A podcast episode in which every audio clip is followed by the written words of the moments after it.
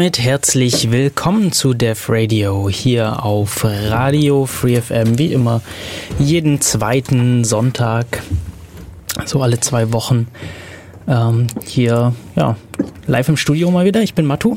Äh, mit mir im Studio ist Tai. Servus. Hallo. Und irgendwie äh, übersteuert mein Mikro so ein bisschen. Ist es mein Kopfhörer oder ist es, ist das, hörst du das auch? Das Kopfhörer ist ein bisschen, äh, die Kopfhörer sind ein bisschen laut eingestellt, aber. Okay. Ein bisschen runter, also. Hm.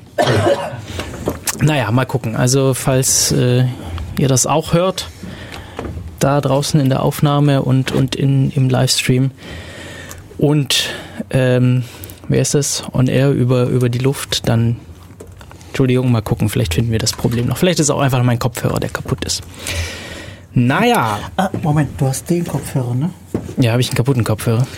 Ja, da ist das Kabel. Da ist ein Wackelkontakt. Okay, dann bin ich beruhigt, ähm, dass das nicht, äh, hoffentlich, sich nicht auf die, auf die, äh, auf den Ton in der Sendung auswirkt.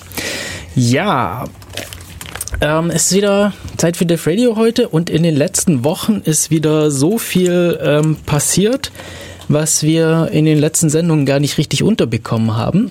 Und deshalb haben wir gedacht, machen wir mal wieder eine Sendung, in der wir so ein bisschen rekapitulieren, was in letzter Zeit so passiert ist. Das heißt, wir werden heute ähm, über verschiedene Themen sprechen, äh, insbesondere News und interessante Dinge, die so in letzter Zeit passiert sind, in den letzten Wochen. Und ja, Teige betritt gerade noch den Chat. Das habe ich, äh, das ich auch noch nicht gemacht. Wir sind hier, falls ihr live zuhört, wir sind hier im Studio erreichbar, vorzugsweise über unseren IRC-Chat. Wir sind auf dem äh, IRC-Server des Bürgernetzes. Das ist äh, die, die URL dafür ist irc.in-olm.de und ähm, wir sind da im Channel Raute Dev Radio. Zumindest Teils da jetzt. Ich werde jetzt gleich schauen, ob ich auch noch einen IRC-Client auf meinem Rechner habe. Ansonsten, äh, falls ihr keinen IRC-Client habt, könnt ihr auch den, den Web-IRC vom Bürgernetz verwenden. Das ist webirc.in-ulm.de. Ähm, einfach über den Browser aufrufen und das funktioniert genauso gut. Könnte ich vielleicht auch mal, mal gucken. Aber ich glaube, ich habe noch, hier noch so einen Client installiert. Mich, mich wundert es, dass die Web-Clients noch funktionieren, weil an sich äh, ist das, dass überhaupt so ein Web-IRC funktioniert, ja eher schon fast eine Sicherheitslücke. Ähm, Moment, das musst du mir jetzt genauer erklären. das Video ist schon drei Jahre alt, aber ähm, so Router haben so eine Angewohnheit, wenn im IRC ein DCC-Befehl kommt, also ein Dateitransferbefehl kommt, mhm. dass der Router automatisch den Port durchschaltet. Okay. Und um das zu verhindern, müsste man, müssten die Browser eigentlich die, die äh, IRC-Ports sperren. Ja, aber Moment mal. WebIRC heißt ja, heißt es nicht, dass der, der Client dann auf irgendeinem Server läuft, der halt dafür dediziert ist und der reicht dann halt das Interface mhm. weiter? Nicht unbedingt. Okay, aber könnte man so machen. Man ja, okay, man könnte es auch direkt im Browser laufen lassen. Ähm, ja, habe ich keine Ahnung von, muss ich leider sagen. Da müsste mich jetzt, glaube ich, auch ein bisschen mehr damit beschäftigen. Also, ich weiß gar nicht, was der Web-IRC vom Bürgernetz genau tut. Ja. Wir äh, können wahrscheinlich mal ein bisschen in den Quellcode schauen, aber ähm, das soll ja nicht, ähm, oder das ist zumindest mal nicht Thema unserer heutigen Sendung, aber es ist auch interessant, Moment, dass du hab, das sagst. Ja. Moment, ich sollte, ich sollte Notizzettel öffnen. Ja, zukünftige Themen. Zukünftige Themen, okay. Ja, ich habe auch, hab auch so eine äh, Liste an zukünftigen Themen. Die ja. Äh, wächst immer ein bisschen. Uns fehlen immer so ein bisschen die, äh, die Gesprächspartner dafür. Das heißt, falls ihr irgendwie ein Thema habt, am besten mit jemandem, der sich darüber unterhalten möchte, zu allen möglichen Themen, dann meldet euch einfach bei uns. Wir sind erreichbar zum Beispiel unter der E-Mail-Adresse radio.ulm.ccc.de äh, oder auch über Twitter, at dev-radio. Da haben wir übrigens noch nicht getwittert, glaube ich, aber ähm, sei es drum. Ähm, ja, genau. Also falls ihr, falls ihr mal mitmachen wollt hier, falls ihr äh, mal was erzählen möchtet, euch mit uns unterhalten wollt, immer gerne. Äh, und falls ihr auch Interesse habt, öfter mal Radio zu machen hier, ähm, wir wären da auch nicht abgeneigt, hier ein bisschen Unterstützung zu bekommen. Mal wieder ein bisschen Eigenwerbung hier. Ähm, jetzt hast du mich aber ein bisschen aus dem Konzept gebracht. Wir wollten über Nachrichten reden. Wir wollten über Nachrichten reden. Ja, irgendwas, irgendwas anderes wollte ich noch, aber das fällt mir gerade nicht mehr direkt ein. Naja. Ähm, ja. Eine der größten Nachrichten für mich persönlich oder eine der großen Nachrichten für mich persönlich ist der Umgang der oder der ist die USA im Umgang mit ihren Grenzen, mit ihren Einreisebestimmungen zurzeit. Seit wir ja, seit, seit die USA einen neuen Präsidenten hat, hat sich da schon einiges getan. Also gerade diese Woche, oder war das diese Woche? Ich glaube, es war diese Woche, oder? Ähm, hat äh, Präsident Trump ein weiteres Mal versucht, die Einreise bestimmter, äh, bestimmter äh, Landesbürger, also aus bestimmten Ländern, ähm, nochmal temporär zu untersagen, was, was wieder nicht durchgekommen ist vor Gericht, also wo, wogegen wieder gerichtlich vorgegangen wurde und, und was, was dann Erfolg hatte. Also das ja, ist, ist wieder nicht durchgekommen. Ähm, aber was es so, äh, gibt in letzter Zeit, ich weiß jetzt gar nicht äh, so genau, seit wann das so ist, aber was die USA macht, ist, ähm, die teilweise bei der Einreise in die USA nach Social Media und Device-Passwörtern zu fragen. Ja, also es kann passieren. Ah, das Ding, ja stimmt, das, ich gelesen. Ja, und ähm, also das finde ich schon ein bisschen kritisch, ja. Oder was heißt ein bisschen? Das ist, das ist, finde ich schon sehr bedenklich. Mhm. Ähm, ja, worum geht's? Also die, die äh, die Grenzkontrollen, also wie heißen die nochmal in den USA? Die haben, ich glaube, das ist die, die TSA, oder? Die Transport Security Agency oder sowas mhm. heißt die. Ähm, das sind eben die Grenzbeamten in den USA und bei der Einreise können die einen nach, nach Passwörtern fragen. Äh, zum Beispiel eben zu, zu, zu den Geräten, die man bei sich führt, also irgendwie das PIN vom Handy oder ähm, äh, oder eben auch nach, nach ähm, Zugängen zu Social Media Accounts. Und ja, ich glaube, uns ist jetzt irgendwie direkt klar, dass das nicht so cool ist, weil wenn man das ja, Gerät. Sobald, sobald die das Passwort haben und das Ding halt irgendwie mehr als 30 Sekunden lang in der Hand haben, können die da alles installieren. Genau, haben sie, haben sie ähm, ja, Sie können alles installieren, also Sie können darauf, ja, ähm, Sie können auch irgendwie kompromittierendes Material draufschieben. Sie können, Sie können, wie, wie du sagst, Software installiert, installieren, also irgendwelche Stimmt. Überwachungssoftware. Stimmt, Software, Überwachungssoftware ist ja nicht, ist so, in der Stufe nicht ganz so schlimm im Vergleich zu, sie schieben dir was in die Schuhe, indem sie ja, was Das könnten spielen. sie ja dann auch noch hinterher machen. Also sie können auch einen Trojaner da reinbauen, der dann hinterher irgendwas ähm, da drauf platziert, falls es einem nicht, falls äh, die einem nicht passen. Genauso beim Social Media. Ich meine, da, da steckt so viel vor unserem äh, privaten Leben drin. Ähm, also für mich ist das im Moment wäre das ein großer Hinderungsgrund, überhaupt in die USA zu reisen. Mhm. Ähm, allerdings bin ich wahrscheinlich nicht so derjenige, der gefährdet ist. Also das muss man sich natürlich auch im, im, äh, im Hinterkopf behalten. Und zwar, worauf ich eigentlich so ein bisschen raus wollte, es gibt ähm, einen seit einiger Zeit, ich suche hier gerade nach einem Datum, ähm, ich glaube, wenn ich es richtig lese, 10. 10. Äh, März, also vor neun Tagen, hat die äh, EFF, die Electronic Frontier Foundation. Es ist so eine, äh, so eine ja, Organisation, die, ähm, die, sich für, die sich für digitale Rechte einsetzt, also auch Privacy-Rechte und überhaupt Rechte in der digitalen Welt. Und ähm, die haben einen länglichen Artikel hier veröffentlicht, einen Report, wie man sich denn oder was es bedeutet und wie man sich eventuell auch schützen kann bei der Einreise in die USA. Und da geht es, da wird auch schnell klar, da geht es sehr stark drum, wer du eigentlich bist.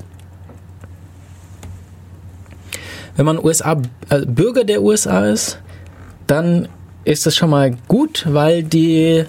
Da hast äh, du schon mal zumindest Rechte. Da, genau, da hast du schon mal Rechte. Insbesondere können sie dir nicht die Einreise verwehren. Ähm, sprich, wenn du, wenn du dich weigerst, dein Passwort irgendwie rauszugeben und du bist Bürger der USA, dann ähm, wirst du schon mal nicht gezwungen, wieder äh, zurückzufliegen oder eben kann dir die Einreise nicht verwehrt werden, was, was schon mal wichtig ist. Ähm, es kann trotzdem deutliche Nachteile geben, ja, so irgendwie stundenlange Verhöre und, und Festhalten am Flughafen beziehungsweise an der Grenze. Ähm, das, das, das ist trotzdem alles möglich. Und ja, anders sieht es eben aus, wenn man, wenn man kein, USA, äh, kein US-Bürger ist, weil die, ähm, ja, die Grenzbeamten haben eben die Möglichkeit, die Einreise zu verwehren. Und äh, man hat da äh, deutlich weniger Rechte, als wenn man schon im Land wäre, wenn ich das irgendwie mitbe richtig mitbekommen habe, beziehungsweise die, die, die Grenzbeamten haben, äh, haben mehr Möglichkeiten als äh, normale Polizeibeamten in den USA. Mhm. Und das heißt, ja, wenn man müsste, müsste, sie muss sich dann schon gut überlegen, ob man, ob man sich dem widersetzt, weil es einfach möglich ist, dass man einfach wieder äh, zurückgeschickt wird und dann auf den entsprechenden Kosten äh, sitzen bleibt. Äh, auch hier kommt es sehr stark darauf an, wer man ist. Ja, also ähm, wir kennen die Berichte. Da wird ja, es werden halt bevorzugt bestimmte Leute ähm, kontrolliert und das sind wahrscheinlich jetzt nicht unbedingt weiße Europäer. Um das mal so zu sagen. Ähm, wen es interessiert, lest euch am besten diesen Artikel selber durch. Der ist ziemlich lang. Ich will den jetzt nicht äh, Stück für Stück hier durchkauen. Ich habe ihn auch noch gar nicht ganz gelesen. Mhm. Ich habe das Datum in der PDF gefunden, die man da runterladen kann. Das, der Report ist vom 8. März. Okay, also in, der, in, dem, in dem Dingens PDF steht 10. März, wahrscheinlich ist das die Veröffentlichung. Ähm, auf jeden Fall von diesem Monat. Mhm. Sehr neu. Und äh, eine Sache daraus möchte ich aber noch, möchte ich noch hervorheben. Und zwar ähm, Minimize Data und Protect what you carry over the border. Also sie sagen, ähm, versucht das zu minimieren, was man, was man mitnimmt. Also vielleicht lieber nicht alle äh, digitalen oder elektronischen Devices mitnehmen, die man so hat, die man sonst so bei sich rumträgt, ähm, sondern ich könnte mir irgendwie vorstellen, ja, vielleicht nimmt man ein anderes Smartphone mit als das, was man normalerweise hat und äh, installiert da nicht die ganzen Apps, die man normalerweise hat. Die kann man dann immer noch installieren, wenn man im Land ist. Und ähm, man macht vielleicht auch nicht die ganzen Daten drauf, äh, die, ein, die man nicht unbedingt hergeben möchte, sondern schiebt diese auf irgendeinen Server, auf den man Zugriff hat und lädt die dann runter, wenn man im Land ist. Sowas könnte ich mir jetzt vorstellen. Ähm, schwierig wird's mit Social Media und Online-Accounts, ja. Ähm, ja, es steht dran, dass sie einen äh, die, äh, zur Herausgabe zwingen. Es ist ja nur so, ich weiß mein Passwort nicht mal. steht in meinem Passwort-Safe.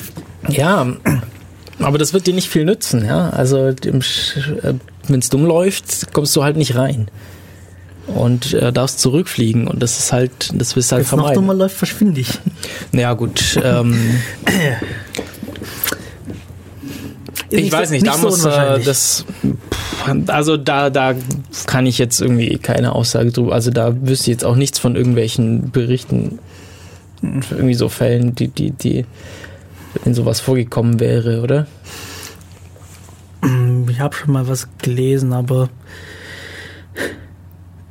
ich würde es nicht als, Un als Unmöglichkeit abtun. Mhm.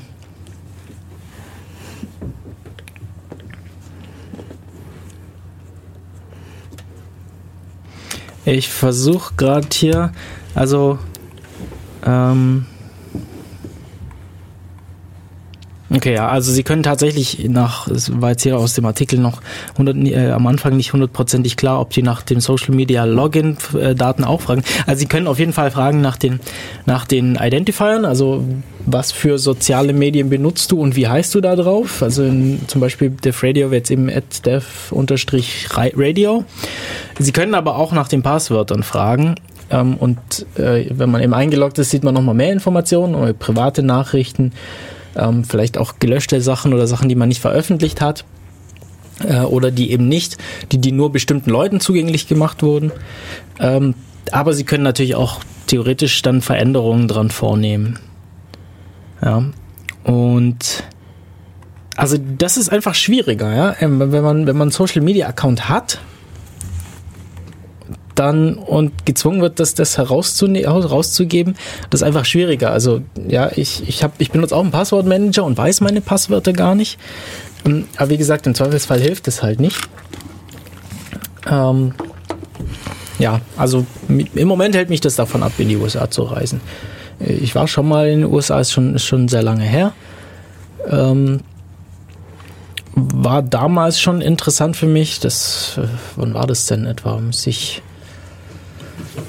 äh, müsste so 10, 12 Jahre her sein. Ähm, ich fand es damals schon seltsam, dass einem irgendwie alle Fingerabdrücke abgenommen werden. Das war irgendwie noch vor der Zeit, als, als das hier routinemäßig für jeden Reisepass gemacht wurde. Und ja, das, die ganze Situation hat sich entsprechend nochmal verschärft. Ähm, wenn es interessiert, eff.org. Ähm, das, der Artikel heißt Digital Privacy. Moment, ich lese. Digital Privacy at the US Border. Protecting the data on your devices in the cloud. Dürfte aber auch in den Show Notes dann auftauchen. Genau, ich versuche mir so ein bisschen Notizen nebenher zu machen, was wir hier so gemacht haben. EFF Digital. Ähm, genau, also ihr könnt auf unserer äh, Website nachschauen, devradio.de, da gibt es die Website zur Sendung und da, wenn wir das äh, zeitnah hinbekommen, dürften dann die entsprechenden Links vorhanden sein. Ähm, ich weiß nicht, ob, das, ob es Übersetzungen von diesem, von diesem Artikel gibt. Im Moment also die EFF ist, glaube ich, ähm, eine US-basierte Organisation. Und ich habe jetzt, jetzt hier keine, keine Hinweise auf übersetzte Versionen in andere Sprachen. Naja, vielleicht wird es es noch geben. Äh, falls wir davon noch was mit, äh, mitbekommen, werden wir das nachreichen. Äh, auf jeden Fall wollte ich darauf hinweisen, und ein sehr lesenswerter Artikel, auch wenn dieser ein bisschen länger ist, aber insbesondere wenn man vorhat, in die USA zu reisen, denke ich, lohnt sich das allein, um zu wissen, was auf einen zukommen kann und was man vielleicht tun könnte, um sich ein bisschen Gedanken drüber zu machen, was man denn so macht. Äh, also mein, mein Mittel der Wahl wäre einfach, ja, ein anderes Handy mitzunehmen, als ich normalerweise habe und dort einfach nichts zu installieren, vielleicht irgendwelche anderen Accounts zu nehmen, als ich normalerweise benutze. Ähm, wenn ich jetzt aus, weiß nicht, geschäftlichen oder anderen Gründen gezwungen bin, irgendwie einen Laptop dabei zu haben, naja, schwer zu, schwer, schwer zu sagen. Vielleicht äh, versteckte, verschlüsselte Partitionen könnte man sich überlegen. Wir haben schon mal was über Fest, Festplattenverschlüsselung gemacht. Äh, eine Sendung, beziehungsweise es gibt auch andere Quellen dafür. Muss man sich überlegen, ähm, einfach mal den Artikel durchlesen und schauen. Idealerweise auch noch ein Windows drauf haben. äh, ich weiß nicht, ob das viel ausmacht, was für ein Betriebssystem man da jetzt drauf hat, aber vielleicht ist Apple besser. naja. Gehen wir, glaube ich, weiter zum nächsten, oder? Jetzt haben wir äh, da mhm. schon, schon eine ganze Weile drüber gequatscht. Ähm, hm? äh, hast, ja. du, hast du gerade irgendwas Interessantes, was dir in letzter Zeit über den Weg gelaufen ist? Das Einzige, was ich jetzt Interessantes gesehen habe in letzter Zeit, ist, dass Sony die Produktion von der PlayStation 3 einstellt, aber ähm, kein Thema, das man lang diskutieren muss. Ja, ich meine, wir sind ja bei der, was ist die neueste? PS4, oder? Genau. Ja, dann ist eigentlich davon auszugehen, dass die Vorgängerversion entsprechend nicht mehr produziert wird. Äh, ehrlich, ehrlich, ich habe das auch gelesen diese Woche und mich hat's gewundert, dass es überhaupt noch der Fall ist, dass sie noch produziert wird. Ich bin mhm. einfach davon ausgegangen, dass sobald eine neue Version kommt, es einfach die alte nicht mehr gibt. Bei Handys ist das ja auch so.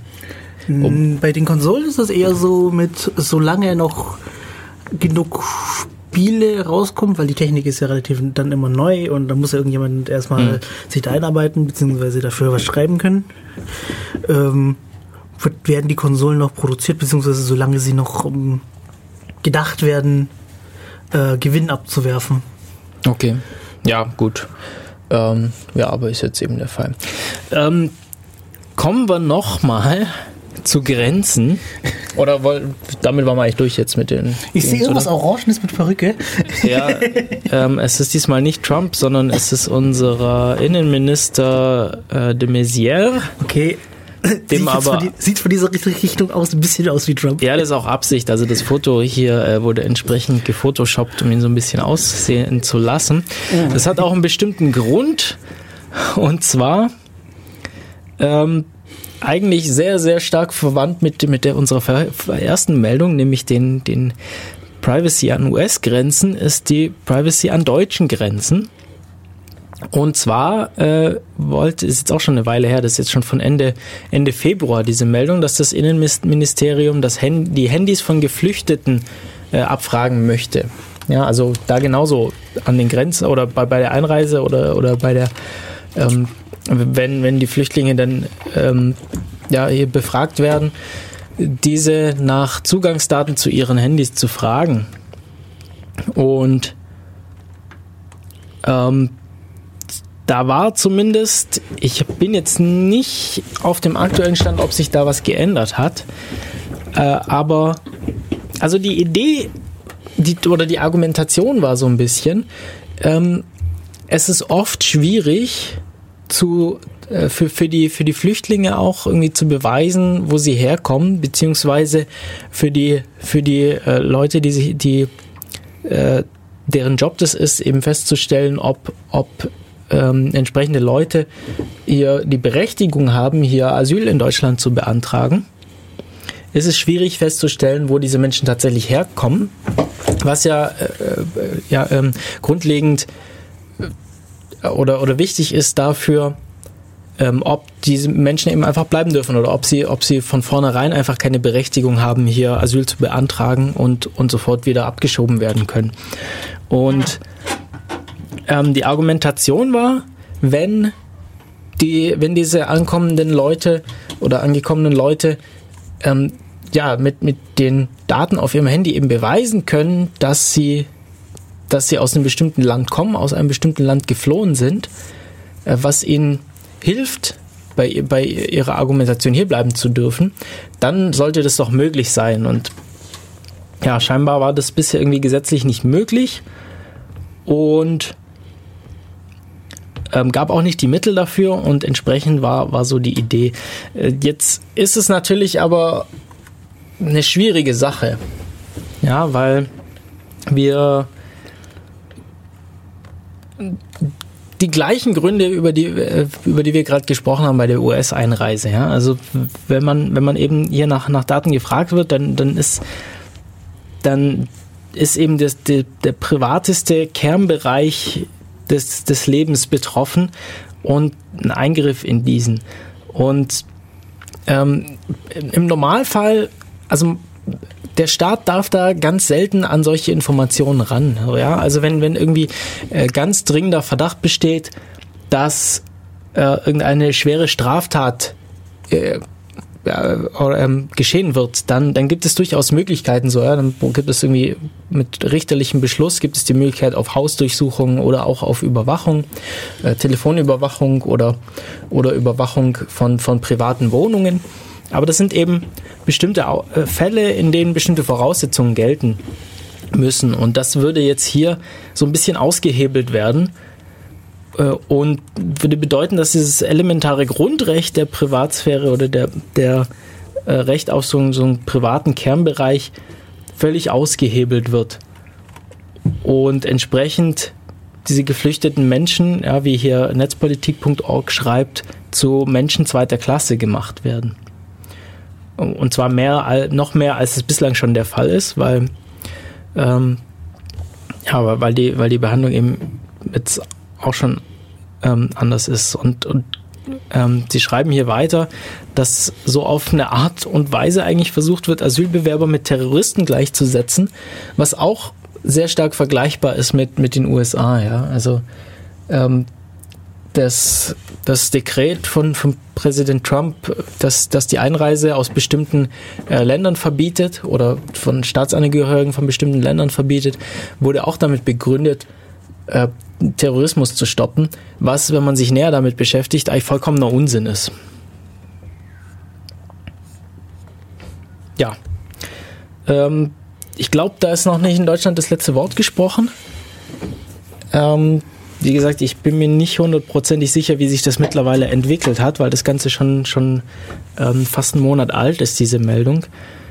Aber durchaus spannend, da mal drüber nachzudenken und ja, sich das klar zu machen, was da passiert.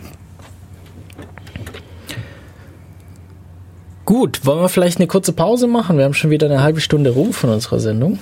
Ja, machen wir das. Äh, hast du Musik dabei? Ich habe so ein bisschen ähm, in den aktuellen aktuellen Jamendo-Charts heute gesucht. Also ich habe mir überlegt, so ja, nehme ich, nehm ich die Musik, die wir, die wir sonst immer so spielen, oder, oder ähm, so was Bestimmtes raus. Heute habe ich mich dazu entschieden, ähm, so querbeet durch alle Genres mal so ein bisschen was rauszusuchen. Ähm, das ist durchaus mal Musik, die wir sonst ähm, ja nicht so spielen oder so Art, Art von Musik, die, die wir sonst nicht so sehr spielen. Ähm, ja, mal, mal gucken, ob es euch gefällt. Ich denke, gibt ja verschiedene Musikgeschmäcker. Ähm, Finde die teilweise sehr interessant, teilweise nicht unbedingt Musik, die ich sonst so hören würde. Aber ich dachte, wir machen mal so ein so Querbeet-Musik. Ähm, Programm heute und das erste ist von der Gruppe Doffy Project und der Song heißt Kind of Light und anschließend hören wir uns gleich wieder hier bei Radio Free FM.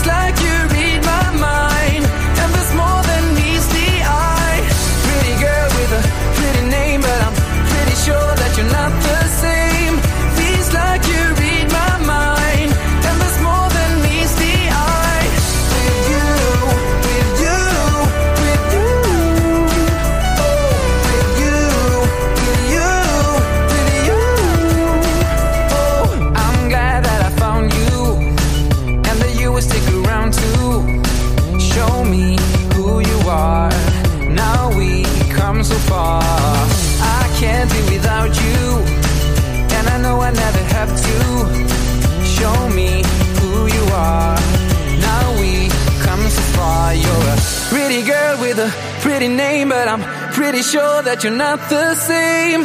Feels like you read my mind, and there's more than meets the eye. Pretty girl with a pretty name, but I'm pretty sure that you're not the same. Feels like you read my mind, and there's more than meets the eye. Pretty girl with a pretty name, but I'm pretty sure that you're not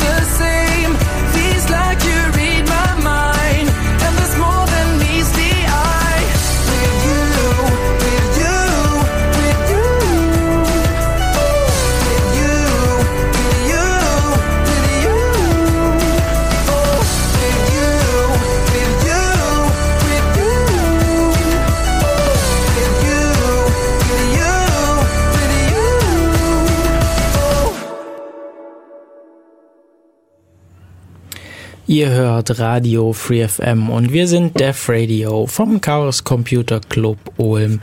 Es ist die Sendung, in der es um Technik geht, um die digitale Welt, aber auch um unsere Kultur und Gesellschaft. Ich bin Matto, mit mir im Studio ist Tai und heute beschäftigen wir uns mit aktuellen Geschehnissen beziehungsweise ähm, um ehrlich zu sein, sind die sind einige davon nicht mehr so hundertprozentig aktuell. Ähm, viele Nachrichten. Aber wir haben so lange auch keine Nachrichten mehr. Genau, wir haben auch schon so lange in, der- in der letzten Sendung hatten wir nichts. Wir haben ja nur alle zwei Wochen, sprich, ähm, die sind entsprechend ähm, ja bis zu einem Monat alt. Auch bis äh, auch einem Monat alt ist ähm, meine meine nächste Nachricht, um die ich mich hier ähm, ja, kümmern möchte. Und zwar ist es ein Artikel auf netzpolitik.org zu Mark Zuckerberg und die Machtfrage, die er beantwortet hat mit, äh, mit mehr Facebook.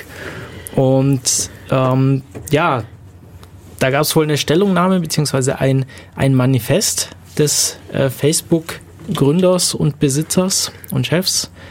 Ähm, ja, wo, wo es um, um spezielle Fragestellungen ging. Und ich möchte da mal kurz die, die wichtigsten Punkte so ein bisschen drüber gehen.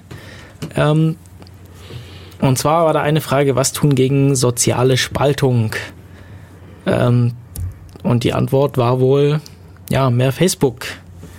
Ähm, Hatte ich für eine doofe Idee, aber ja. Ja, es ist halt, ähm, es ist ein bisschen schwierig. Ähm, ja, vielleicht, vielleicht gehen wir zum nächsten Punkt und können das, können das da gleich noch mit, äh, mitdiskutieren, nämlich wie, wie, äh, was tun für die Sicherheit der Gesellschaft? Und die Antwort Staaten und Gewaltenteilung abschaffen. Ähm, ja, und eben mehr über so eine globale, vernetzte Community zu machen. Ähm, so wie eben Facebook. Und da wird es schon, schon richtig schwierig. Also insbesondere geht's hier geht's hier ähm, auch noch darum, so ja, es gibt jetzt die Möglichkeit, dass künstliche Intelligenzen ähm, mehr und mehr Probleme herausfinden können, wie zum Beispiel Krankheiten von Personen oder auch selbstmordgefährdete Personen oder auch ähm, so Sachen wie, äh, wie Kriminalität und, und auch schon das, das, das Vorhaben von, von kriminellen äh, Machenschaften. Und das alles könnte man ja gut entdecken, wenn wir einfach mehr unserer Gesellschaft digital hätten. Und einfach, ah, wenn alles digital wäre, können wir das ja super entdecken. Und da muss ich sagen, wir haben Gewaltenteilung aus einem bestimmten Grund. Ja, es hat sich einfach gezeigt, dass es ohne nicht gut funktioniert hat. Man gucke aktuell einfach in die USA. Ja. Und ja, oder man gucke auf die Geschichte, äh, Geschichte, die eigentlich noch viel mehr äh, zeigt. Also wir sind jetzt in der heutigen Zeit, da ist ja doch ein bisschen, hat sich auch einiges verändert, aber ja, man aber ich finde schon, ja, Geschichte zeigt auch viel, aber irgendwie finde ich so die aktuellen Geschehnisse, mhm. dass es halt wirklich zeigt, es ist wichtig, dass, dass es gibt. Ja. Weil sonst könnte, sonst könnte unser Präsident, der konnte Mr. Präsident alles tun und lassen, was er wollte. Ja, oder eben damit durchkommen. Oder eben äh, Leute, die solche Netzwerke dann kontrollieren und und die Möglichkeit haben, auf, auf diese Daten zuzugreifen. Die haben dann komplette Macht, denn wir wissen ja, Wissen ist Macht und ähm, wer entsprechend Zugriff auf diese Ressourcen hat, hat diese Macht auch. Und ähm, das wäre zum einen natürlich der Betreiber des, des, des Netzwerks selber, also Facebook in diesem Fall, aber auch äh, jeder, der sich sonst Zugriff darauf verschafft, zum Beispiel falls es dann doch wieder Staaten gibt, wie die USA, die jetzt ähm, ein große, große Geldmengen darauf werfen, um einfach Zugriff auf solche Informationen zu haben. Ähm, oder aber auch äh, technisch versierte Leute, die sich äh, anders Zugang verschaffen, nämlich zum Beispiel über Exploits und das Eindringen in, in Rechnersysteme. Auch das ist durchaus denkbar. Und das Ganze, äh, vielleicht gehen wir noch weiter zu, zu den nächsten. Äh, zu den nächsten ähm, Fragestellungen hier, was tun gegen Fake News und Echo-Kammern bei Facebook? Ja, auch hier war irgendwie wieder die Antwort irgendwie mehr Facebook. Ähm, aber äh, so, so eine richtige ja, also das Problem, was, was hier mit Echokammern gemeint ist, ist so ein bisschen, ähm, dass man sich sowieso schon eigentlich in, in Kreisen bewegt, die mit einem einer Meinung sind. So, ja? Also es ist eigentlich relativ natürlich, dass man sich mit, mit Leuten zusammentut und öfter, öfter trifft, öfter mit Leuten kommuniziert, die die eine ähnliche Meinung zu, zu, zur eigenen Persönlichkeit haben. Und ähm, das ist relativ, das kann problematisch sein, weil das, weil das diese Meinung so ein bisschen äh, verstärkt und man, man dann nicht so richtig das Ganze differenziert betrachten kann. Und ja, so soziale Netzwerke, die sind darauf ausgelegt, dass sie einem für einen interessante Sachen verstärkt irgendwie zeigen und andere Sachen ausblenden, was diese, ja, diese Echokammern oder diese, diese eigene Meinung noch stärker irgendwie in den Vordergrund treibt und äh, andere Meinungen, andere Betrachtungsweisen mehr unterdrückt. Ähm, ja, und das kann allerdings auch verwendet werden, um Meinungen zu prägen. Ja, also wird auch teilweise schon gemacht. Auch teilweise schon gemacht. Wir, wir hören immer wieder irgendwie von, von ähm, dem Wahlkampf im, in sozialen Netzwerken, ja, dass, dass, dass Parteien, die gewählt werden möchten, eben immer mehr wir versuchen hier diese, diese äh, Werbe, Werbe ähm, Maßnahmen, wie sie, also dieses Targeted Advertisement, diese, diese zielgerichtete Werbung immer mehr für sich ausnutzen, um so Leute, die vielleicht noch ein bisschen unentschieden sind, auf ihre Seite zu bringen, indem entsprechend gezielt bestimmte Meinungen und Nachrichten immer wieder an die entsprechenden Leute gebracht werden. Und mich erinnert das Ganze sehr stark an das Buch The, The Circle, heißt das, glaube ich. Jetzt äh, muss ich mal gucken, ob ich den Titel richtig habe. Aber da geht es eben um einen ja, Betreiber eines sozialen Netzwerks, der irgendwie alles an sich gerissen hat, ja. Und ich, ich will da jetzt nicht zu viel sagen, da kommt übrigens auch ein Film dazu raus, soll, glaube ich, in diesem Jahr raus, oder ist der schon rausgekommen? Am 28. April und im, in, in den USA und am 25. Mai in Deutschland. Okay, ist also noch nicht rausgekommen. Er wurde jetzt also verfilmt.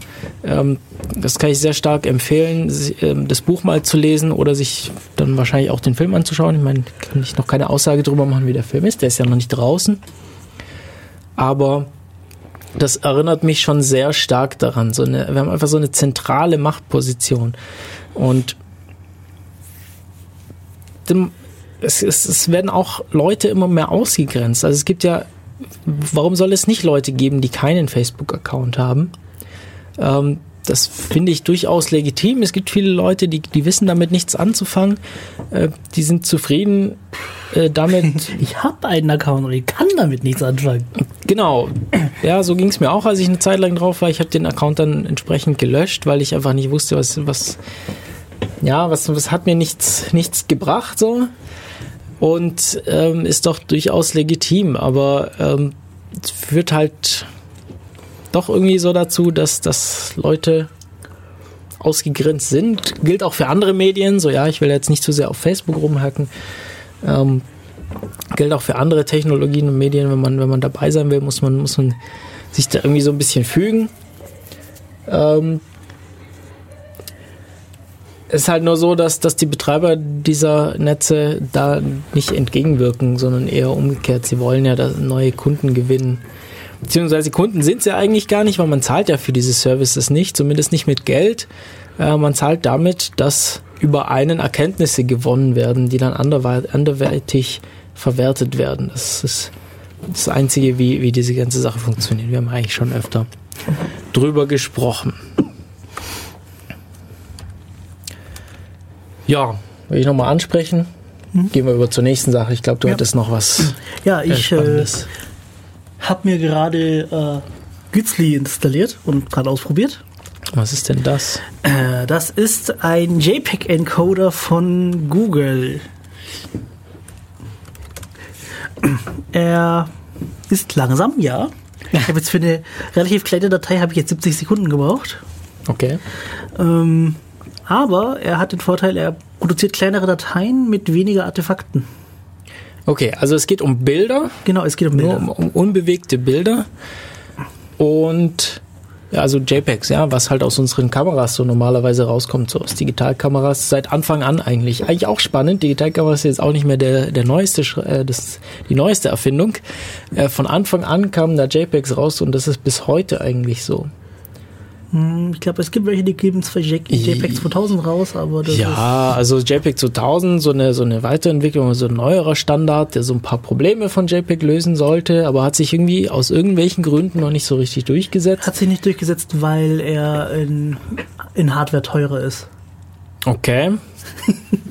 okay also die Hardware würde teurer werden.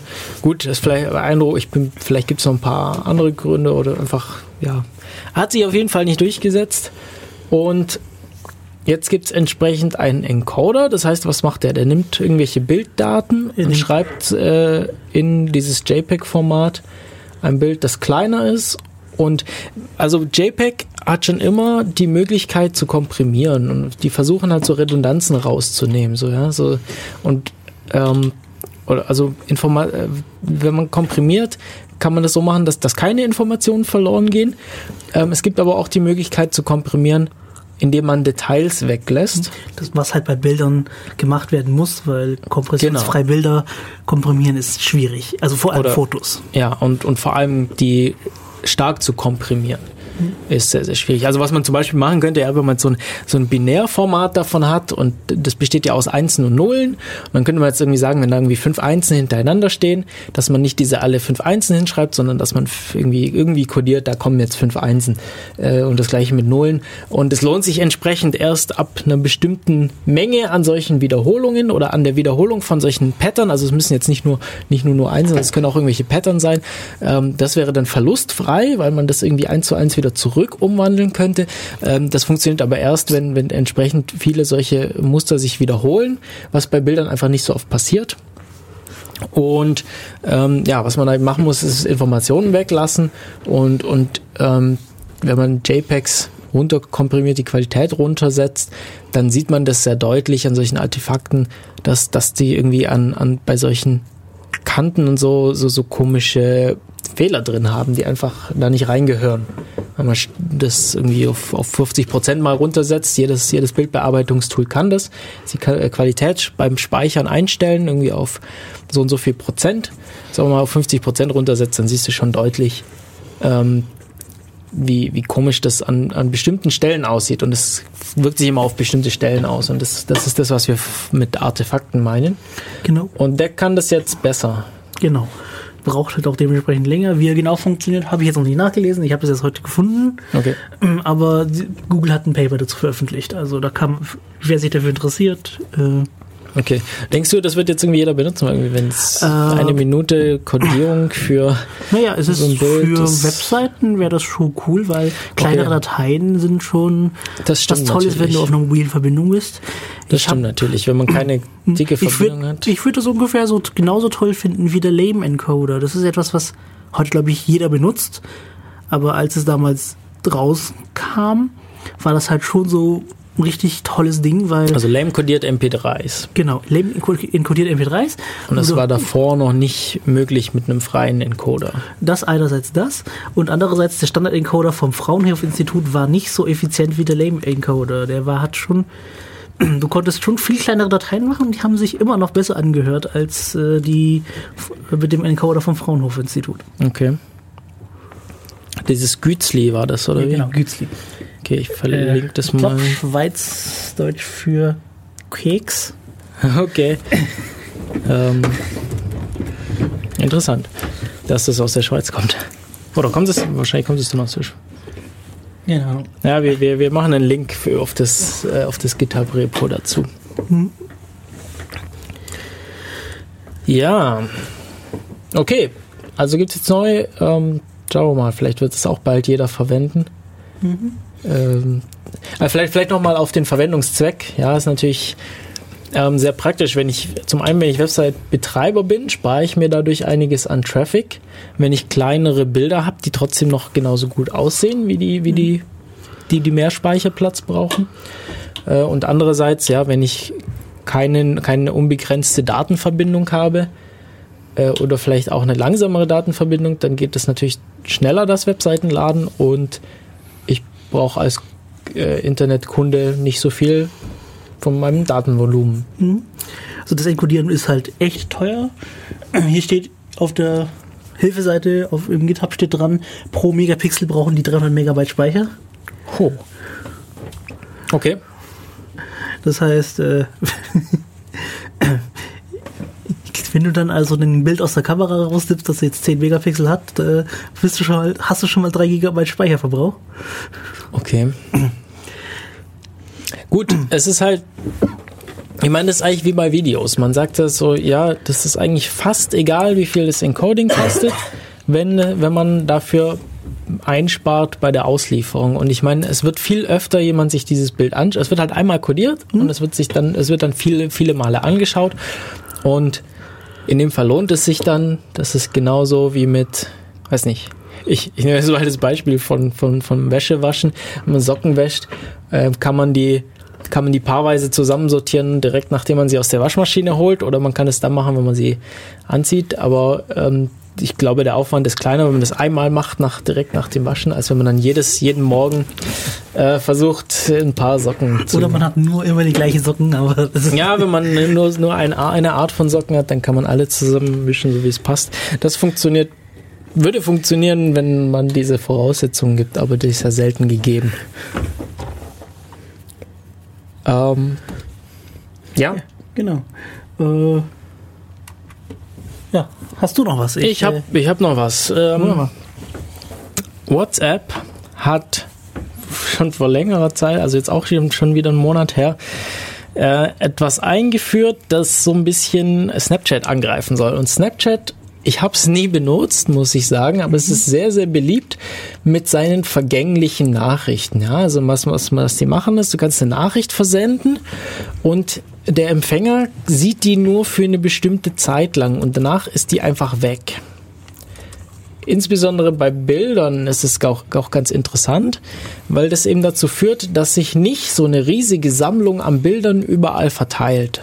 Also wenn man so, so, so eine Chatgruppe hat, ja, wenn man jetzt so, so, so typische typische Chat-Applikation hat, dann sammeln sich da einfach haufenweise Bilder an. Man merkt es äh, spätestens dann, wenn einem der Platz, der Speicherplatz auf dem Handy ausgeht, ähm, ist es oft der Fall, dass äh, ja, die Chat-Applikationen einfach mittlerweile so viele Bilder angesammelt haben aus den, aus den Chats.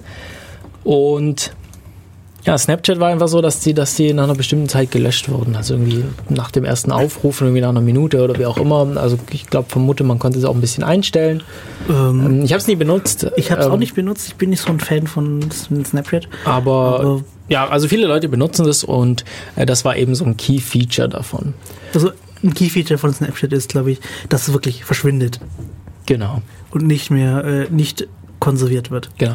Wir, äh, ich, wir haben bei der, bei der Messenger-Sendung schon drüber gesprochen. Man muss dann natürlich ähm, das Ganze mit ein bisschen Vorsicht genießen, weil verschwinden heißt natürlich nur, solange das Endgerät vom, vom ähm, Empfänger auch mitmacht. Ja? Also ich kann mich jetzt nicht hundertprozentig darauf verlassen. Der kann natürlich einen Screenshot machen, dann bleibt das Bild, dann, dann speichert er den Screenshot statt dem Originalbild. Der könnte aber auch jetzt eine modifizierte Version der App haben, die sich nicht daran hält, dieses Ding, dieses, diese Dateien zu löschen oder diese Informationen zu löschen und stattdessen es doch äh, ständig abspeichert. Das heißt, das ist ein Feature von der, von der App an sich. Und wenn die sich eben, wenn der eine, der Empfänger eine Version hat, die sich nicht an diese Konvention hält, dann, dann funktioniert das so nicht. Also man kann sich nicht darauf hundertprozentig verlassen. Nichtsdestotrotz ist es meiner Meinung nach ein gutes Feature, einfach um diesen Datenmüll zu vermeiden und ein bisschen zu vermeiden, dass das einfach, ja, dass das einfach das, wir haben ja das Problem, dass einfach nichts mehr gelöscht wird. Irgendwie, äh, Bruce Schneier hat neulich mal drüber geschrieben, ähm, früher hatten wir vergängliche Unterhaltungen, so ja, also wenn wir uns jetzt hier unterhalten haben, vielleicht nicht gerade im Radio, ja, selbst im Radio, selbst, selbst wenn wir uns jetzt im Radio unterhalten hätten, nachdem wir das Wort, nachdem wir uns, nachdem wir hier unterhalten haben, ist die Unterhaltung vorbei und Leute, die uns zugehört haben, die können sich vielleicht noch dran erinnern, aber es gab irgendwie früher keine Aufzeichnungen oder so davon. War zumindest nicht so üblich. Hm, Gut, jetzt im Radio, ja, jetzt, wenn wir jetzt Spezialfall Radio, äh, das Radio selber hat natürlich sein eigenes Archiv. Ähm, ist schon in Deutschland zum Beispiel sind Radios längere Zeit schon verpflichtet, ähm, ihre Sendungen vor, äh, vorzuhalten. Ähm, aber wenn wir jetzt in einem Café sitzen und uns unterhalten, ja, diese Unterhaltung ist weg, wenn wir sie nicht gerade aufnehmen. Und Telefongespräche früher wurden nicht aufgezeichnet, war einfach nicht der Speicherplatz da. Ähm, früher war halt einfach, es war zu teuer, ähm, sowas ständig zu speichern. Mittlerweile äh, kostet Speicherplatz nichts mehr, alles wird aufgenommen, nichts verschwindet mehr. Ähm, E-Mails werden, werden ewig aufbewahrt, weil die Postfächer so groß sind, dass sie das einfach schaffen. Und genauso ist es mit den Chat-Applikationen und allem anderen eigentlich auch. Und gegen sowas finde ich das eigentlich trotzdem ganz praktisch. So, worauf ich jetzt eigentlich raus wollte, ja, WhatsApp hat jetzt so einen vergänglichen Status mit eingeführt. Also es gab ja bei, bei WhatsApp diese, diese Statusmeldungen schon immer, ähm, wo man irgendwie sagen konnte, so ja, ich, keine Ahnung, ich bin bei der Arbeit, bitte nicht anrufen oder sowas. Äh, oder nur jetzt nur Textnachrichten und keine Anrufe oder jetzt bitte nur, nur wichtige Sachen und ähm, ich habe das irgendwie nie groß benutzt. Habe ich auch nicht diese benutzt, Status, ich benutze, die ich mag diese Status-Sachen irgendwie nicht so sehr. Also die haben das aber deutlich erweitert. Also man hat jetzt so mehr so eine so eine Historie von, also wer, wer WhatsApp benutzt, gibt's ja, werden wahrscheinlich viele Leute sein. Ähm, wird wahrscheinlich auch gemerkt haben, dass sich in letzter Zeit die App verändert hat. Das Interface der App hat sich so ein bisschen ein bisschen hm, verändert und so bildet sehr. das Ganze, ja, aber so leicht. Ähm, bildet das so, so ein bisschen mit ab jetzt und ähm, ja, und man kann jetzt eben, man kann jetzt eben solche Status-Updates machen und hat dann so ein bisschen so ein, so ein, so ein Log an Sachen, wie, was in letzter Zeit so passiert ist. Und die werden wohl nach einem Tag wieder gelöscht. Okay. Ähm, es gab dann diese, diese, diese, diese Nachricht, dass das kommt, das ist schon ein bisschen älter. Es gab dann ziemlich großen Aufschrei, weil dadurch irgendwelche Funktionen entfernt wurden, die es davor gab, die, es, die ich auch nicht benutzt habe, aber die wohl viele Leute benutzt haben. Ähm, da habe ich jetzt leider nicht die passende Nachricht dazu. Das müsste ich vielleicht, das müsste ich nochmal nachlesen. Äh, auf jeden Fall hat der WhatsApp wieder so ein bisschen zurückgerudert und ähm, das wieder teilweise irgendwie zurück umgestellt. Da gibt es aber Veränderungen. Eine zweite Änderung, die, es bei WhatsApp gibt, ist, dass es vor kurzem äh, Two-Factor-Authentifizierung äh, gibt. Und mhm. zusätzlich zu? Genau, das ist nämlich bei WhatsApp relativ spannend. Also wenn wir normale Zwei-Faktor-Authentifizierung nehmen, wir haben ähm, vielleicht noch mal kurz zur Erinnerung, was das Ganze ist. Normalerweise habe ich wenn ich einen Online-Account habe, habe ich einen Usernamen und ein Passwort.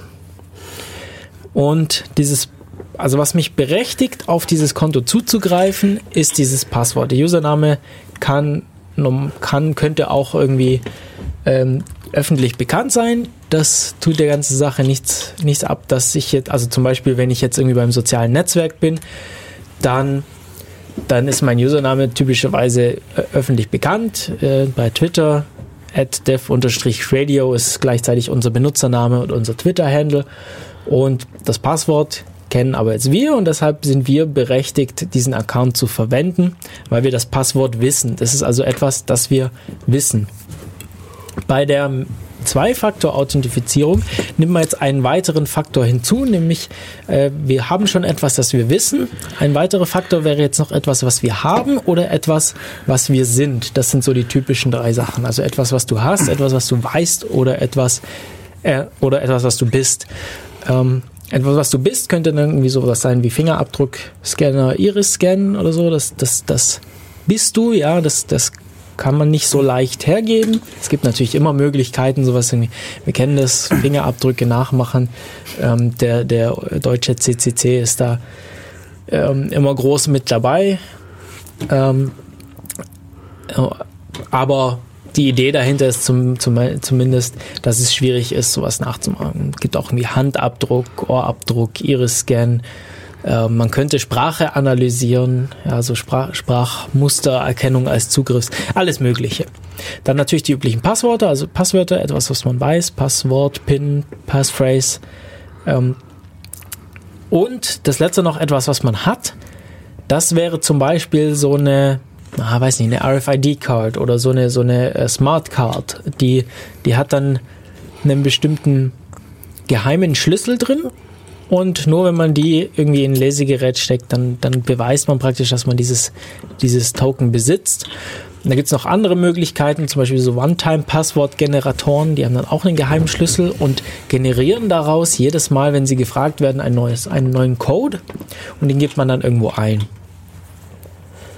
So, das wäre, das wäre eigentlich so das Typische, dass man sowas hat. Mhm. Ähm, oder man kriegt irgendwie so eine Art TAN über einen zweiten Kanal. Das ist, das ist auch noch, das ist noch so eine Abwandlung von dem letzten so ein bisschen. Mhm. Also, können Sie sich jetzt vorstellen, wenn ich mich beim Online-Account einlogge, ich gebe mein Passwort ein und bekomme dann noch auf mein Handy eine SMS mit einem Code zugeschickt, den ich dann noch zusätzlich eingeben muss. Dadurch beweise ich praktisch, dass ich etwas habe, nämlich dieses Handy. Ich bin im Besitz dieses Handys, das diese SMS empfangen kann und ich weiß gleichzeitig das Passwort und damit habe ich diese zwei Faktoren ähm, verwendet, um, um zu beweisen, dass ich berechtigt bin, gern, zuzugreifen. Was auch gern benutzt wird, ist so der Faktor, wo du bist. Das, das fällt, glaube ich, unter die Kategorie, mhm. was wir haben. Nee, was wir sind. Nee. Ähm, vielleicht, ja, schwer zu sagen. Vielleicht ist es sogar so ein bisschen eigene Kategorie. Ja, stimmt, habe ich jetzt noch gar nicht so drüber nachgedacht. Also typischerweise wird das gemacht, indem man die IP, sich die IP-Adresse angeschaut wird, von der man äh, erreicht wird. Ja, so ein bisschen Spezialfall. Also zum einen kennt man das halt aus Videos, die in bestimmten Ländern gesperrt sind. Ähm, wobei das natürlich, ja, also es ist auch so ein bisschen Authentifizierung, also bin ich berechtigt, da zuzugreifen, wobei da eine größere Bevölkerungsgruppe, also das trifft nicht auf die einzelne Person zu. Wenn wir jetzt auf die einzelne Person gehen, dann wäre das eher wieder sowas wie ähm, Missbrauchserkennung. Also, dass man sagt, es ist sehr unwahrscheinlich, dass diese Person in einem Moment sich in Deutschland einloggt und in anderen Moment irgendwo in Nordkorea oder so. Okay, wir sagen mal irgendwas anderes. Muss nicht, muss mir so weit gehen. Das, äh, die Dinger schlagen schon an, wenn du nur, äh, wenn du in Ulm bist und dann irgendwie im nächsten Moment in Augsburg angezeigt wirst. Ja, also es, genau. Und Es wäre unwahrscheinlich, dass ich innerhalb von kurzes, kürzester Zeit von jetzt nach Augsburg komme. Das passiert aber. Das ist das Lustige. Ja, Das passiert aber, weil du irgendwie, wenn du im Zug sitzt von Ulm nach Augsburg, passiert das ab und zu. okay. Okay, äh, ja, auch interessant. Ja, dann, also das, sperrt dich, dann sperrt dich dann plötzlich alles aus deinem Account aus und denkst dir so, ich bin doch nur im Zug. Ja. Okay, genau. Ähm, worauf, wir eigentlich auch, äh, worauf ich eigentlich Ja, raus wollte, Thema. ist, dass es nämlich bei WhatsApp eine, inter eine interessante Umkehrung ist. Also normalerweise haben wir Account mit Username und Passwort. Bei WhatsApp haben wir das ja aber nicht. Bei WhatsApp haben wir unser Handy, das und unseren, unser Account ist an unsere Handynummer gebunden. Das heißt, jeder mit dieser SIM-Karte, diese, die diese Handynummer ähm, bedient, hat Zugriff auf diesen Account normalerweise. Und ähm,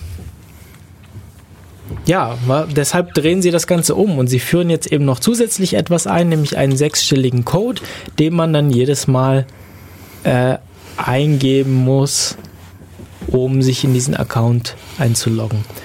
Ähm, ich lese jetzt gerade noch kurz nach, wa- wann der abgefragt wird. Also der wird wohl einmal pro Woche auf dem Handy abgefragt und er ist notwendig, wenn man das auf einem weiteren Smartphone den gleichen Account äh, ähm, einführen möchte. Was hier nicht steht, ist, ob das für, die, für das Webinterface auch funktioniert. Oder ob man das da auch eingeben muss, weil es gibt ja auch ein Webinterface. Also ähm, das funktioniert bei WhatsApp so. Man geht auf web.whatsapp. was auch immer und äh, scannt da so einen so ein, so ein Code ein mit, seinem, mit seiner App. Und dann verbindet sich das und man kann dann seine Nachrichten über dieses Webinterface lesen. Da weiß ich jetzt nicht, ob man da auch diesen Code braucht. Wäre ein bisschen blöd, weil ich lasse mal ab und zu mein Tablet einfach mal in meinem Zimmer liegen und fahre irgendwo hin, zum Beispiel einen Pool. Und log mich da, bin ja schon eingeloggt. Das heißt, ich muss ja mich nicht mich nochmal einloggen. Ja, also das ist natürlich auch nur, wenn man diese Zwei-Faktor-Authentifizierung aktiviert. Man ist im Moment nicht gezwungen, das zu tun. Man hat die Möglichkeit für zusätzliche Sicherheit. Ich habe mittlerweile bei den meisten Accounts, wo das geht, das aktiviert. Also irgendwie Google unterstützt es, PayPal, Amazon, mittlerweile offiziell in Deutschland auch. Weiß ich gar nicht, ob wir darüber schon berichtet hatten. Haben wir auf jeden Fall erzählt. Ich habe es auch an dem, an, dem, an dem Tag eingerichtet gehabt. Also es gab es früher mal ähm, nicht offiziell in Deutschland. Man konnte das umgehen, indem man sich auf die auf die .com Amazon.com eingeloggt hat und es dort aktiviert hat. Dann war das auch für die deutschen Webseiten aktiv und alle angeschlossenen Amazon-Dienste. Äh, mittlerweile kann man das auch in, auf der deutschen Website aktivieren, also offiziell. Und das, das funktioniert mit so einer Authenticator-App jetzt in dem Fall. Also Ja, äh, die benutzen den Google Authenticator Ding. Genau, den Google Authenticator. Äh, man kann also, es gibt eine App von Google, die das kann. Es gibt aber auch zum Beispiel Authy. Ja, okay, es Google Authenticator zu nennen ist ein bisschen äh, komisch, weil eigentlich halten sie sich ja auch nur den RFC, der das alles definiert. Also man kann sich das, ich glaube, in Python braucht man da fünf Minuten, um sich das zusammenzuhacken. Ja, genau. Also soweit dazu. Ja, wir Ja, dann. dann äh, komme ich jetzt mit meinem Thema. ah ja, genau, kommen zu deinem Thema. Und zwar war neulich der Pwn-to-Own-Wettbewerb. Wir haben da nicht mitgemacht. Äh, was ist denn der Point-to-Own-Wettbewerb? Äh, Das ist ein äh, Wettbewerb, wo man einfach mehr oder weniger alles versucht kaputt zu machen, was in die Quere kommt. Äh, kaputt im Sinne Okay. von kaputt äh, ähm, an Sachen, die man kaputt macht. Ähm, äh, zum Beispiel eine Installation von einem Betriebssystem. Genau, wollte ich gerade sagen. Es geht hier äh, nicht um physikalische Dinge wie Tische oder Stühle, Nein, es sondern es, um- ist ein digitaler Wettbewerb. Ja, genau. Äh, was benutzt du eigentlich für einen Browser und wann hast du den das letzte Mal geupdatet? Äh, ich habe ein Chromium hier Okay. und den update ich eigentlich fast jeden Tag. Weil es einfach so meine Routine hier, so mein, mein, mein Betriebssystem zu updaten. Okay, ich habe das Darüber habe ich jetzt gerade auf die Schnelle nichts gelesen. Das sind mehrere Seiten Bericht, die ich da habe. Ähm, ich ich habe jetzt eigentlich oft auf Firefox. Okay, ich habe einen Firefox installiert. Ich habe tatsächlich bis vor kurzem habe ich den als meinen normalen Browser verwendet. Ja, ähm, ja ähm, sie haben zum Beispiel eine Lücke im Firefox gefunden, also eine sehr schwerwiegende Lücke. Ein Zero, also der der Wettbewerb ist, man benutzt eigentlich keine bekannten Lücken, sondern wirklich nur Zero Days, also Lücken, die unbekannt sind. Okay. Und da haben sie eine sehr schwerwiegende Lücke gefunden. Ähm, Firefox hat irgendwie schon so schnell reagiert, der Wettbewerb ist gestern zu Ende gegangen und die haben heute schon den Patch Wie lange ging der denn insgesamt? Drei Tage, also Mhm. soweit ich weiß, genau drei Tage. Ähm, es gab auch eigentlich relativ tolle Preisgelder. Ähm, was so an interessanten Sachen passiert ist, ähm, der Microsoft Edge wurde insgesamt dreimal geknackt von einer Gruppe. Also okay, von das, derselben also ist der. Browser von Microsoft. Genau. Ähm, sie sind da aus, aus, dem, aus der Sandbox der, des Browsers ausgebrochen, indem sie Lücken im JavaScript gefunden haben. Okay, also ich muss sagen, gegen den Browser spricht noch einiges mehr. Der soll wohl, nee, nee, was anderes, was ich gehört habe, ist, dass der File-Browser in Windows jetzt Werbung bekommen soll, aber das ist ein anderes Thema. Ja, toll. Ich brauche demnächst mal einen, einen neuen File-Browser. Ja. Äh, ja, ähm, mehr oder weniger alle Betriebssysteme haben, hatten Lücken gehabt. Also ich glaube, eine Gruppe ist hat mit einer Webseite sind sie aus dem Edge ausgebrochen, dann sind sie mit einem, und dann sind sie mit einer Lücke aus dem Windows 10 ausgebrochen über, und über eine weitere Lücke aus der virtuellen Maschine, in der sie drin waren. Also Ah. die virtuelle Box, die drin, Okay. in der sie drin waren, rausgebrochen und haben dann das System übernommen, das Haussystem übernommen. Okay, also komplette Kontrolle über das Host. Genau. Also das war schon echt böse, weil Wo, wo gibt's den Artikel? Auf Heise? auf Heise, genau. Okay, dann ich, ich schreibe Pwn to Own, PWM, genau, PWM 2OWN. Ja, ich sehe es gerade. Ich, ich schreibe mir nur den Link auf. Hm. Es sind mehrere äh, Artikel auf Heise, die gingen ja über mehrere Tage. Ja, wir können ja, können ja einen verlinken und man sieht dann ja mal die.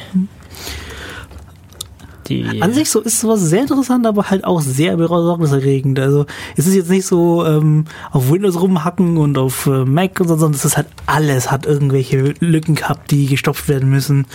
Und Ja. das Einzige, was ich halt echt interessant finde, ist, von, Mic- von Mozilla Firefox weiß man, die haben jetzt die Lücke gestopft, Mhm. wurde ja bekannt gegeben und haben sie jetzt auch relativ zügig gestopft.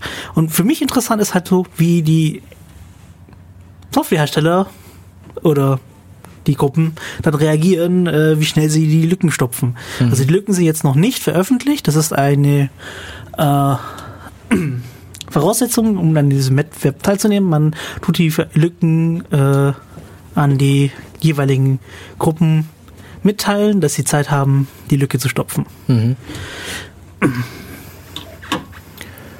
Okay. Ist für mich halt so ein Punkt, wo ich dann drauf dran aufhängen, so, das sind Leute, mit denen man zusammenarbeiten kann oder denen man einigermaßen vertrauen kann.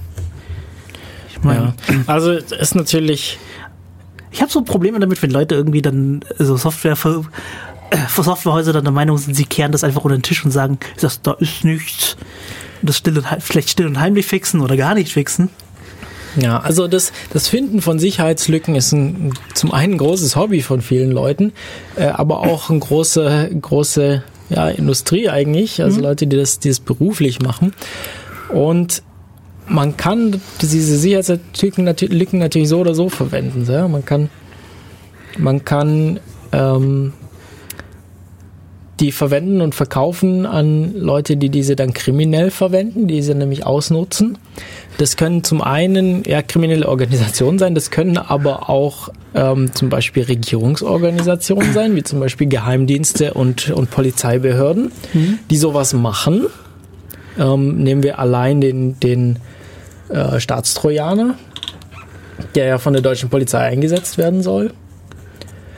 Ähm,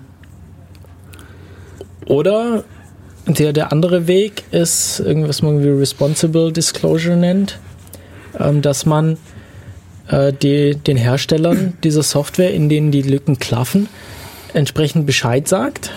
Das würde man gerne, gerne tun, aber es gibt da halt auch ganz komische Softwarefirmen, die dann Genau. anfangen zu klagen. Genau, also der optimale Weg wäre natürlich, dass die das dann fixen und dann kann man das veröffentlichen und ähm, praktisch die Lorbeeren dafür einheimsen äh, und seine, ja, dann geht seine, seine, äh, seinen Ruf damit praktisch verbessern. Oder man macht das so wie Sony.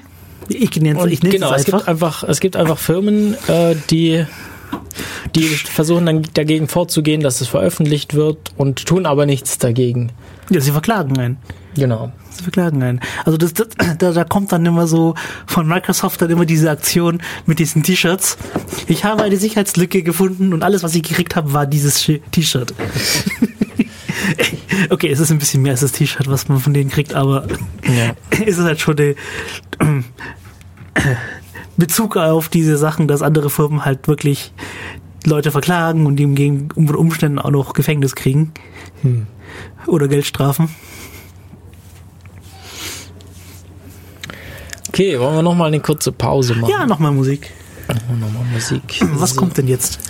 Als nächstes kommt der Song, den überspringen wir den mal kurz. Äh, der nächste Song heißt Passando und ist von Mattia Vlad Morleo.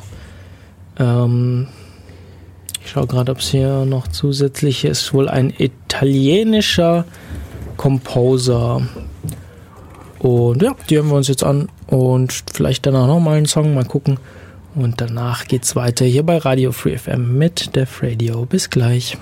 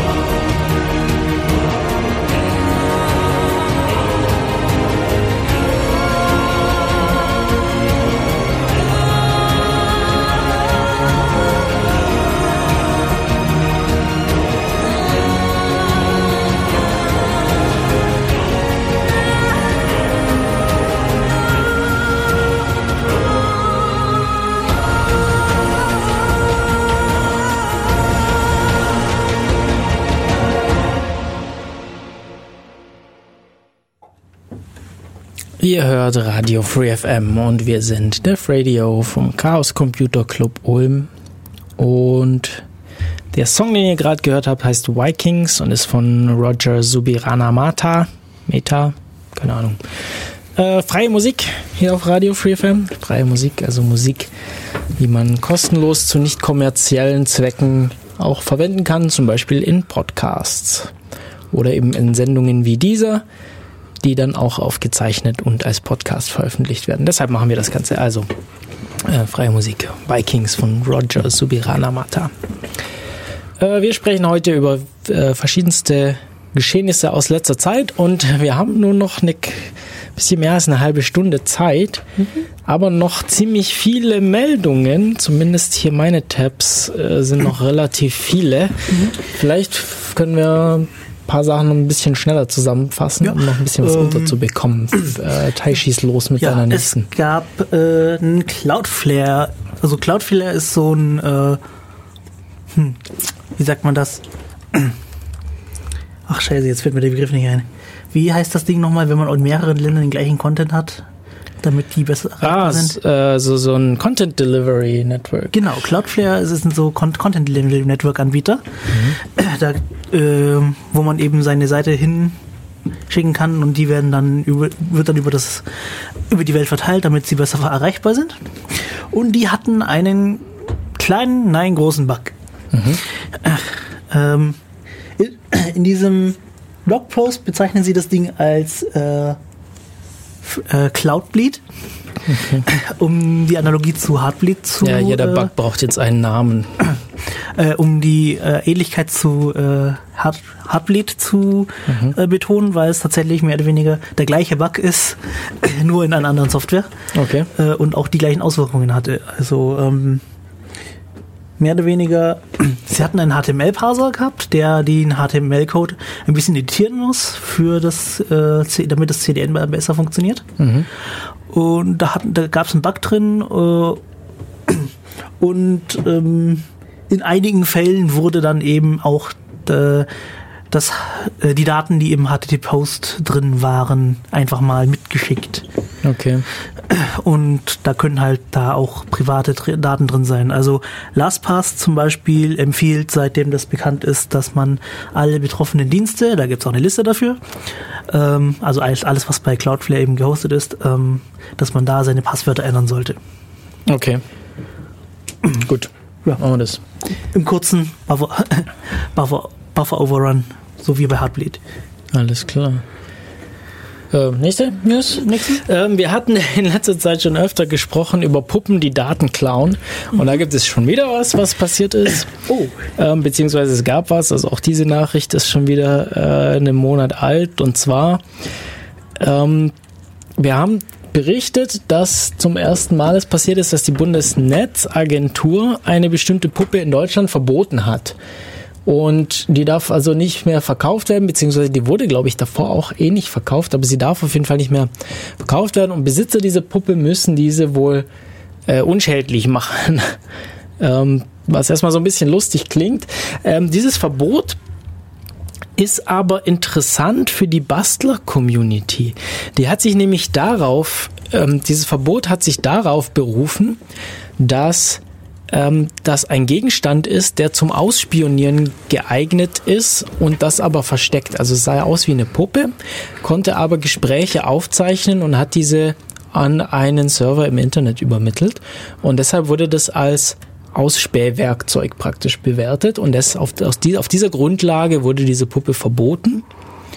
Und jetzt ist es aber halt so, dass äh, Bast, die Bastler-Community ja auch gerne irgendwelche Sachen ähm, äh, ja, baut und und äh, und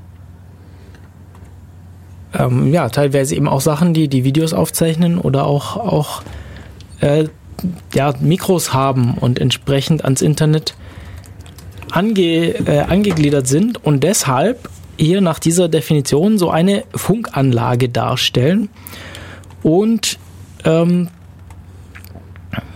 ja, entsprechend wenn man das in, in, in so Alltagsgegenstände einbaut, dann könnte das hier entsprechend problematisch sein. Äh, wer sich auch hier für Details interessiert, wir verlinken den entsprechenden Artikel. Dann gab es noch eine zweite Sache im Zusammenhang mit diesen Puppen, nämlich es ist eine weitere Puppe aufgetaucht, die problematisch für ihre Besitzer war. Und zwar war das in diesem Fall ein Teddybär, glaube ich, oder zumindest ein Stofftier. Und ähm, dieses Stofftier, ich habe jetzt hier leider, irgendwie passt hier der Artikel, der geschriebene Artikel nicht zur Website, da ist irgendein Fehler unterlaufen auf die, unter diesem Artikel. Aber wenn ich das noch richtig im Kopf habe, dann gab es da eine eine Sicherheitslücke in der Datenbank dieser, Betre dieser Firma, die diese, die diese Spielzeuge verkauft. Was diese Spielzeuge gemacht haben, sie haben eben Unterhaltungen in eine äh, Datenbank geschrieben, die, ähm, die, die, beim, die beim Betreiber lag. Und ähm, diese Datenbank war frei, mehr oder weniger frei zugänglich über das Internet verfügbar.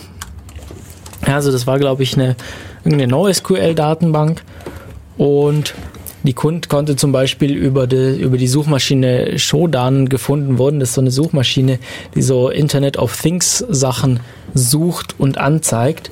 Zum mhm. Beispiel irgendwie Kameras, die frei ihre, ihren, ihr Videostream ins Internet posten und solche Sachen. Und ja, da haben jetzt eben Leute, haben diese, diese Gespräche immer heruntergeladen und haben die als Erpressungs, äh, zur Erpressung verwendet. Haben also Lösegeld gefordert dafür, dass sie die wieder löschen und die nicht öffentlich machen. Ähm, ja, genau. So sieht's aus. Also ich würde mir gut überlegen, ob ich mir ein Spielzeug ins Haus hole, das durchgehend meine Gespräche aufzeichnet. Ähm, das sind ja übrigens nicht nur Spielzeuge. Also äh, Amazon hat ja jetzt hier sein, sein äh, Alexa-Dings da oder Amazon Echo ähm, Gerät da ver veröffentlicht. Äh, was heißt veröffentlicht? Also bietet das jetzt zum Kauf an. Also so äh, praktisch digitale Assistenten, sowas ähnliches wie, wie Siri, das eben per Spracherkennung Sachen erkennt und dann Aufgaben für einen erledigt, zum Beispiel Musik abspielt oder Termine in den Kalender einträgt oder Timer stellt oder wie auch immer. Und ja, also ich, ich würde mir gut überlegen, ob ich so ein Gerät will, das mir durchgehend zuhört und meine Gespräche irgendwo im Internet speichert. Also ich finde die Dinger schon sehr nützlich zu haben, aber ich habe also die, die, ich habe das Ding ja nicht standardmäßig aktiviert. Also ich muss, ich habe das schon so eingestellt, so, also mhm. ich benutze, ich habe es auf Android, mhm. also ist das Google Now. Mhm. Ich habe das halt so, dass ich schon explizit drücken muss, dass das äh, zuhört. genau, das ist halt nochmal was anderes, als wenn das Ding durchgehend zuhört. Na, theoretisch sollte es auch einfach reagieren, wenn ich jetzt hier okay Google sagt, dass es sofort irgendwas tut, aber irgendwie mhm. tut es bei mir nie. Ich habe keine Ahnung, wo ich es eingestellt habe. Okay. Ja. Das wäre es natürlich Vorführeffekt gewesen, wenn das jetzt, jetzt genau jetzt reagiert hätte. ja. Ähm, hast du noch was? Sonst mache ich gleich weiter. Äh, Moment, gucken. Ich hatte noch irgendwie eine Kleinigkeit. Nee, nicht mehr. Ähm, auf der in, in Moskau gibt es jetzt ein Start-up, das die Hoverbikes aus Star Wars realisieren möchte.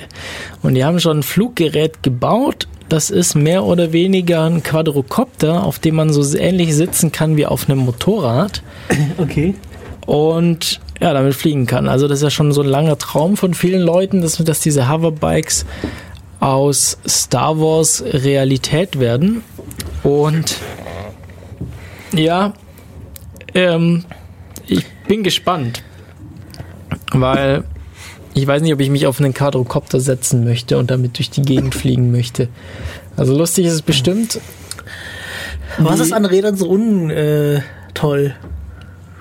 Äh, Na gut, ich denke,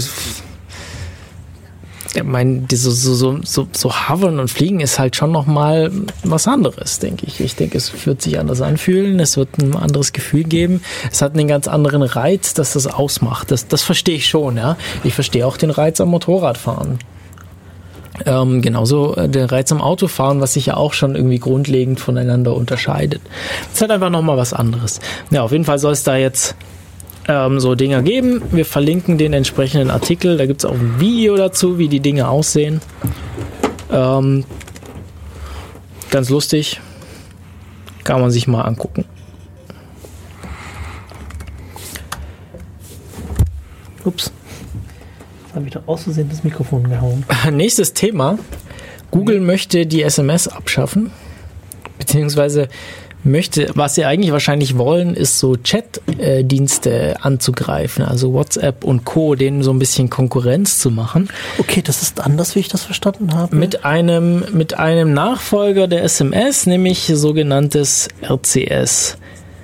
Ähm, sie wollen also einen, einen Dienst, also den, den Standard, ähm, ja, in, ins in Umlauf bringen oder wie, wie sagt man, also irgendwie möchten, dass der, dass der sich durchsetzt, ähm, der praktisch so der Nachfolger von SMS ist und entsprechend mehr kann. Ja, also er kann über übers Datennetzwerk Sachen versenden und es soll dann irgendwie jedes Mobiltelefon sollte das dann ähm, sollte das dann implementieren und dann hat man eben eine standardisierte Chat-Applikation praktisch für oder ja, Nachrichtenstandard für mhm. alle Mobiltelefone und vielleicht auch Geräte, die darüber hinausgehen. Ähm, ähm, meiner Meinung nach wird das keinen Erfolg haben. Weil ich sehe einfach den Bedarf nicht. Okay, ich habe das anders verstanden. Gut, ist das, aber vielleicht habe ich auch was anderes gelesen, dass Google eigentlich äh, eine vereinheitlichte Schnittstelle haben wollte für Nachrichten, weil das sozusagen für den Benutzer dann äh, tollerer wird. Aber das ist das, was ich irgendwo vielleicht vielleicht ist auch was anderes. Okay. Und Google macht das gerade auch noch gleichzeitig. Also kann sein. Das wäre das wäre tatsächlich halt angenehm, wenn du einfach nur genau einen Dienst machen kannst und aufmachen kannst und halt an alle schreiben kannst, ohne dann jedes Mal den richtigen Dienst zu finden. Das wäre angenehm, aber das gibt dann wieder so ein bisschen Probleme mit der Sicherheit von diesen Sachen. Also wer kann dann die Nachrichten lesen? Dann ist es plötzlich bei anderen Diensten, die vielleicht weniger sich weniger vertrauenswürdig sind als meiner. Ähm, wie ist das dann? Funktioniert dann Ende-zu-Ende-Verschlüsselung noch? Äh, alle diese Sachen, über die wir ja schon öfter gesprochen haben hm. in letzter Zeit. Aber darüber kann man ja jetzt auch sagen, machen, wenn es draußen ist. Genau, also ich glaube nicht, dass sich dieses, dieses RCS durchsetzen wird.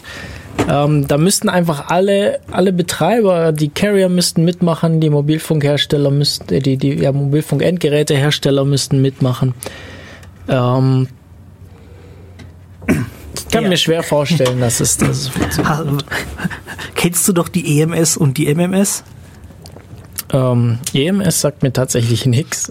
MMS hat man vielleicht mal gehört. Ich habe es nie benutzt. Ich auch nicht. E ich bin gerade nicht sicher, ob EMS das dazwischen war oder das, was danach kam, nach okay. der MMS. Ja, also wird wahrscheinlich sowas Ähnliches sein, was sich auch nicht. Ich glaube nicht, dass sich das durchsetzen wird. Kann ich mir, kann ich mir einfach beim besten Willen nicht vorstellen.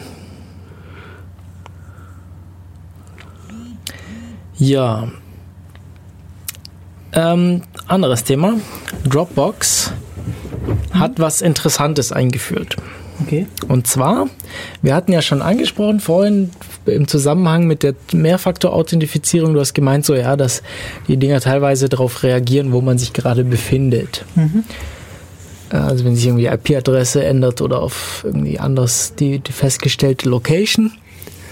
Und ähm, dass das irgendwie teilweise dafür verwendet wird, um so äh, Fehlverhalten oder äh, oder äh, ja, sag mal, also so, so ja, Missbehavior, also hm, mir fehlt jetzt irgendwie das deutsche Wort dafür. Ähm, das, das falsch, äh, das, das also man möchte praktisch verhindern, dass, dass unberechtigte Personen Zugriff auf die Accounts bekommen. Ja? Also dass, dass jemand versucht, sich in den Account einzuhacken, wie man so sagt. Und äh, Dropbox macht sowas ähnliches, also die analysieren auch so, wie, wie plausibel ist es denn, ist dieser Login jetzt, also war der Nutzer irgendwie vor fünf Minuten noch 500 Kilometer entfernt vom jetzigen Ort, dann ist das irgendwie ein bisschen verdächtig. Und wie das, wie das normalerweise gehandhabt ist, wird es entweder, dass die Tools automatisch den Zugriff sperren und man dann vielleicht noch irgendwie ein zusätzliches Passwort oder eine E-Mail eingeben muss oder eine E-Mail bestätigen oder mhm. sowas. Ähm, oder dass es äh, manuell von irgendwelchen Admins eben angeschaut wird, um zu gucken, ist da was, ist da was im Gange. Und äh, Dropbox führt jetzt so einen Security-Bot ein, der dem Benutzer Chat-Nachrichten stellt und ihm Fragen stellt, ähm, ob das, ob das denn okay ist, was, äh, was, was da gerade vor sich geht. Also zum Beispiel, wenn irgendwie, ähm, wenn jetzt irgendwie äh, Sudo verwendet hat ähm, und, äh, und dann irgendwie ja komisches Verhalten irgendwie beobachtet wird, dann fängt irgendwie dieser, dann, dann kontaktiert dieser Security Bot den Anwender und befragt den dazu und entweder wird es da, kann er dann automatisch darauf reagieren, aber ich glaube, in diesem Fall geht es eher darum, dem Administrator ähm, Hilfestellung zu bieten für die Aufklärung dafür. Also was, was, was da jetzt, also ob es sich da jetzt tatsächlich um ein Security Incident handelt oder um normales, gewolltes Verhalten. Ich musste gerade ein bisschen schmunzeln, weil mein normales Verhalten ist, dass ich mich vielleicht alle sechs Monate mal mich mal einlogge. Ja. Ist das jetzt dann doch normales Verhalten oder ist das dann schon un unnormales ja, das Verhalten? Ist, das ist ja auch die Schwierigkeit von solchen Systemen, solche äh, Muster zu erkennen und dann auch richtig zu bewerten. Und deshalb, deshalb gibt es ja auch falsche Bewertungen und deshalb muss man sich auch gut überlegen, wie man mit sowas umgeht. Also mhm. ähm, viel Forschung und viel Entwicklung, die da dahinter steckt. Ja. Wir haben, glaube ich, in der ähm, Sendung über Machine Learning schon ein bisschen drüber gesprochen. Tja, ja, zurück zu USA. Ähm, ist, ist vielleicht an manchen Leuten so ein bisschen vor, dran vorbeigegangen. Ich fand das Gott. recht erschreckend. Also im Weißen Haus herrschen gerade anscheinend äh, schon Zustände wie äh, in totalitären Staaten. Genau, also äh, angeblich sollen da oder da soll, da sind wohl Informationen an die Presse weitergegeben worden, die nicht hätten herausdringen sollen. Und ähm, ja, der Chef des Weißen Hauses, sprich äh, Präsident Trump, hat jetzt ähm, damit reagiert, also ist auch schon wieder zwei Wochen her die News, aber hat wohl damit reagiert, dass er die Smartphones von Mitarbeitern nach verdächtigen Apps durchsuchen lässt und verdächtige Apps sind unter anderem zum Beispiel Signal oder einfach ähm, Ende-zu-Ende verschlüsselte Messaging-Apps. Also WhatsApp. Ja, WhatsApp jetzt auch, aber hier, hier wird jetzt entsprechend äh, explizit Signal genannt. Und er sagt hier, dass, dass solche, solche Apps wie Signal gegen Gesetze für Regierungsmitarbeiter verstoßen. Ähm, frage ich mich, wie er das bitte schön begründen möchte. Ähm, aber ja. Ich dachte, es verstößt gegen Gesetze für Regierungsmitarbeiter, äh, wenn sie nicht verschlüsselte Kanäle benutzen. Sollte man meinen. Die Hillary Clinton-Affäre. Äh, ja. Oh Gott. Ja gut, ja, ist auf jeden Fall äh, so passiert. Ich muss mal die Popcornmaschine anschmeißen. Popcornmaschine, die ist gut. Genau. Äh, ja. Hm? Ähm, ja, ich habe noch ein bisschen was über die, für die, über die USA zu erzählen. Dem einen oder anderen ist vielleicht noch in Erinnerung diese Sache mit dem iPhone entsperren, wo sich eben Apple dagegen gewehrt hat. Mhm. Äh, also da ging es darum, da gab es ein, gab's ein äh, Smartphone von einem toten Attentäter? Äh, Attentäter, also der, der irgendwie, ja, der gestorben war, wahrscheinlich erschossen oder irgendwas, keine Ahnung. Ähm, und sie wollten irgendwie ja, ermitteln zu dieser Tat. Und das war ein iPhone und iPhones sind verschlüsselt. Und ähm, das war, glaube ich, das FBI in dem Fall, mhm. hat sich an Apple gewandt und gesagt, ja, sie wollen dieses, diese Sperrmechanismus aushebeln, dass man das beim Abfragen, von, also beim mehrmaligen falschen Eingeben von Pins, dass sich dann die, die Daten vernichten auf dem Telefon. Also was sie eigentlich wollten, war einfach nur ein kleines Update oder ein kleines Programmchen, das ähm, dem FBI es erlaubt, äh, Brute Force Angriffe zu beliebig machen. viele Pins auszuprobieren. Genau. Genau.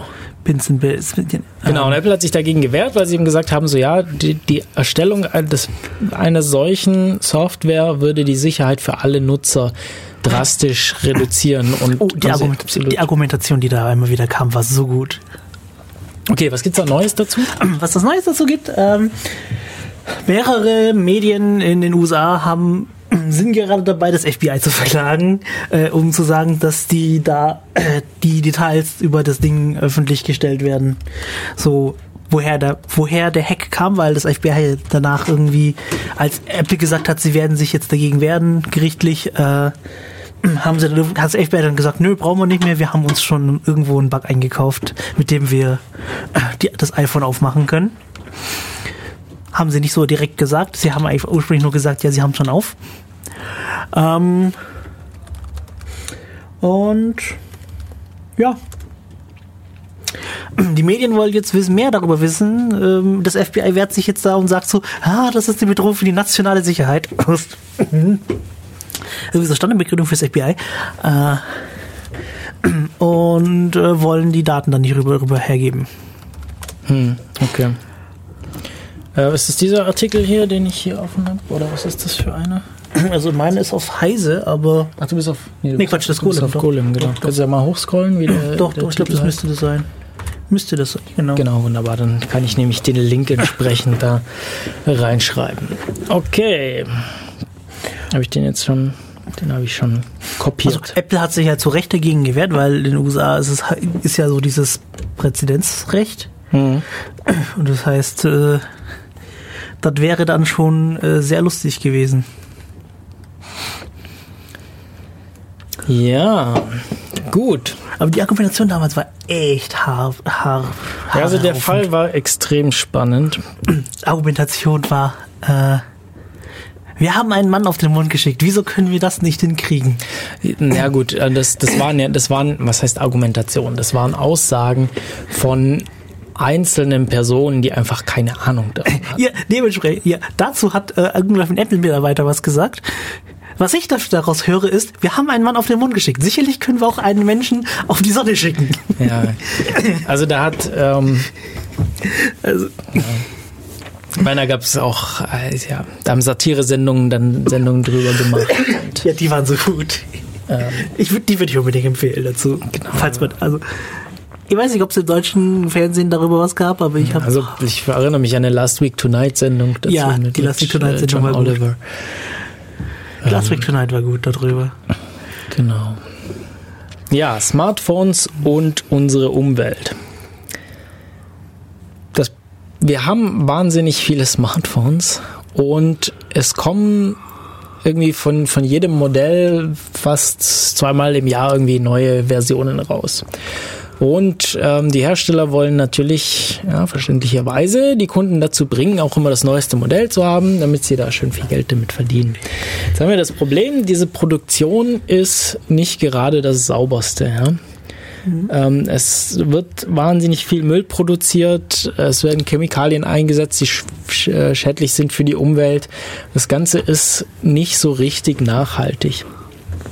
Und hier gab es einen Artikel auf Heise Online, ähm, der ein paar interessante Daten hat oder ein paar interessante Informationen beinhalt, beinhaltet, die ich so noch nicht kannte. Also zum einen, was, was ich schon kannte, war das Fairphone. Also es gibt ein Smartphone, das versucht auf Nachhaltigkeit zu setzen. Das, das sogenannte Fairphone. Da gibt es mittlerweile auch schon mehrere Modelle davon. Und ja, die versuchen einen zum einen möglichst ähm, ja, Fair Trade zu sein, also die, die Arbeiter in Ländern, wo die Rohstoffe herkommen, nicht zu benachteiligen und zum anderen auch für die Umwelt nachhaltig zu sein. Äh, Da gibt es aber sehr wenig Hersteller, die das machen. Apple macht so ein bisschen in die Richtung, also sie versuchen so ein bisschen die iPhones zu recyceln. Sie haben jetzt irgendwann letztes Jahr, glaube ich, so einen Roboter her vorgestellt, der alte iPhones zerlegt und in wiederverwendbare Teile trennt und sowas. Und ähm, etwas Interessantes fand ich aber, ähm, ich versuche hier gerade in dem Artikel die entsprechende Stelle zu finden. Na, und zwar ging es da um die Nutzungsdauer von, von Smartphones. Äh, ich finde die Stelle gerade nicht. Ich finde die Stelle leider nicht. Aber was ich spannend fand, ist, dass es eigentlich hieß, wenn jeder Nutzer irgendwie sein, äh, sein Smartphone für mindestens so und so viele Jahre, und ich weiß jetzt nicht, ob es drei oder fünf Jahre waren, äh, verwenden würde, dann würden, würde sich die Problematik äh, drastisch reduzieren. Ah, hier steht's. Würde die Nutzungsdauer auf fünf Jahre erhöht, könnte der Einfluss auf die globale Erwärmung dank des eingesparten Kohlendioxids um 30 Prozent reduziert werden. Also äh, schon ziemlich deutlich.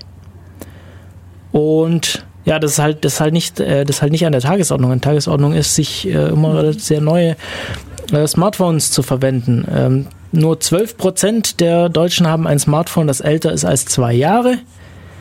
Äh, bei knapp einem Viertel ist es ein bis zwei Jahre alt und 63 Prozent haben ein Modell, das nicht mal ein nicht mal älter ist als ein Jahr, also deutlich mehr als die Hälfte. Ähm, fast zwei Drittel haben äh, äh Smartphones, die noch nicht mal ein Jahr alt sind. Ähm, mhm. Das fand ich an dieser Stelle sehr, sehr, sehr, sehr spannend und wollte auf diesen Artikel nur mal hinweisen.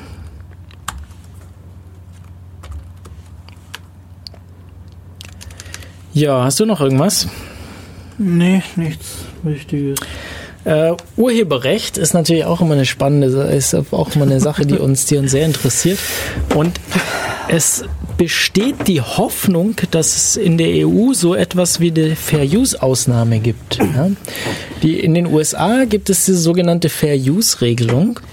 Das wäre sowas von toll. Man kann in den USA urheberrechtlich geschützte Werke verwenden für eigene Werke, wenn diese nicht kommerziell verwendet werden und das im begrenzten Umfang stattfindet. Also zum Beispiel, wenn man ja, einen kleinen Podcast hat, irgendwie Musik wiederverwenden oder irgendwie. Du glaubst, die Verwertungsgesellschaften werden sich nicht dagegen wehren? Ich glaube, die werden sich drüber, darüber wehr, da, äh, da, äh, ja, wehren, aber es gibt zumindest ähm, ja, den Versuch, so etwas hier äh, auf EU-Ebene auch einzuführen. Und vielleicht noch ein paar Beispiele, was man da machen kann. Also irgendwie zum Beispiel Fanvideos von, von, von Serien zu machen, Anime oder von anderen Serien oder sowas. Also äh, Remix von Musik, ähm, und lauter solche Sachen, die einfach bisher äh, ja einfach rein rechtlich in Europa nicht möglich waren. Also das, das war halt alles sehr schwarz-weiß bisher. Das ist, das ist auch sehr nervtötend. Also ähm, die, die meisten Videos, die auf YouTube gesperrt sind, sind halt solche Videos, die in den USA eben möglich sind unter Fair Use mhm. und hier dann einfach nicht möglich sind. Wenn man Glück hat, werden sie nicht gesperrt. Wenn du Pech hast, dann musst du irgendwie gucken, dass du also anders anguckst. Genau, also auf jeden Fall, ähm, das ist noch nicht sehr weit fortgeschritten, diese Überlegungen, aber es Etwas, was ich sehr begrüßen durchaus. würde. Ja, ich glaube, das würden wir alle äh, sehr begrüßen. Ja, nächste äh, Kurzmeldung. Es gibt jetzt ein KI-Bot gegen Recaptures, also diese Captures, die man kennt, wenn man irgendwie irgendwo sich einloggen möchte und dann gefragt wird, irgendwie anzuklicken. Klicken Sie alle Bilder an, die Hausnummern beinhalten oder, oder wählen Sie den Bereich aus, der Straßenschilder beinhaltet. Früher musste man irgendwelche ähm, aus irgendwelchen Bildern einen Text in ein Textfeld übertragen, was, was irgendwie hätte schwer erkennbar nee, sein sollen. aber Recaptures waren so gut, dass die waren nämlich gleichzeitig effizient und äh, nicht nervtötend. Also da gibt es Cap, also Captchas sind ja diese Bilder. Mhm. Die, da, da, gibt es Captchas, die kann man gar nicht machen. Man guckt das Ding an und denkt sich nur, das ist eindeutig ein, das ist eindeutig ein C. Wieso stimmt das nicht? Mhm. Ja. Und ja, dann gab es eben dieses neue Recapture von, von Google. Und das haben sie, glaube ich, eingekauft. Das hat irgendjemand anders gemacht. Okay, okay. Uh, jedenfalls gibt es jetzt eine KI, die, die diese Dinge äh, lösen kann und damit sind die auch wieder umgangen und äh, wahrscheinlich Brauchen wird es dann wieder irgendwas Neues Jetzt brauchen geben. wir was Neues. Gucken wir mal. Ich sehe es schon kommen. Gucken wir mal. Ich habe noch irgendwo, ein- nee, ich habe das Bild nicht mehr, aber das Bild war damals sehr lustig.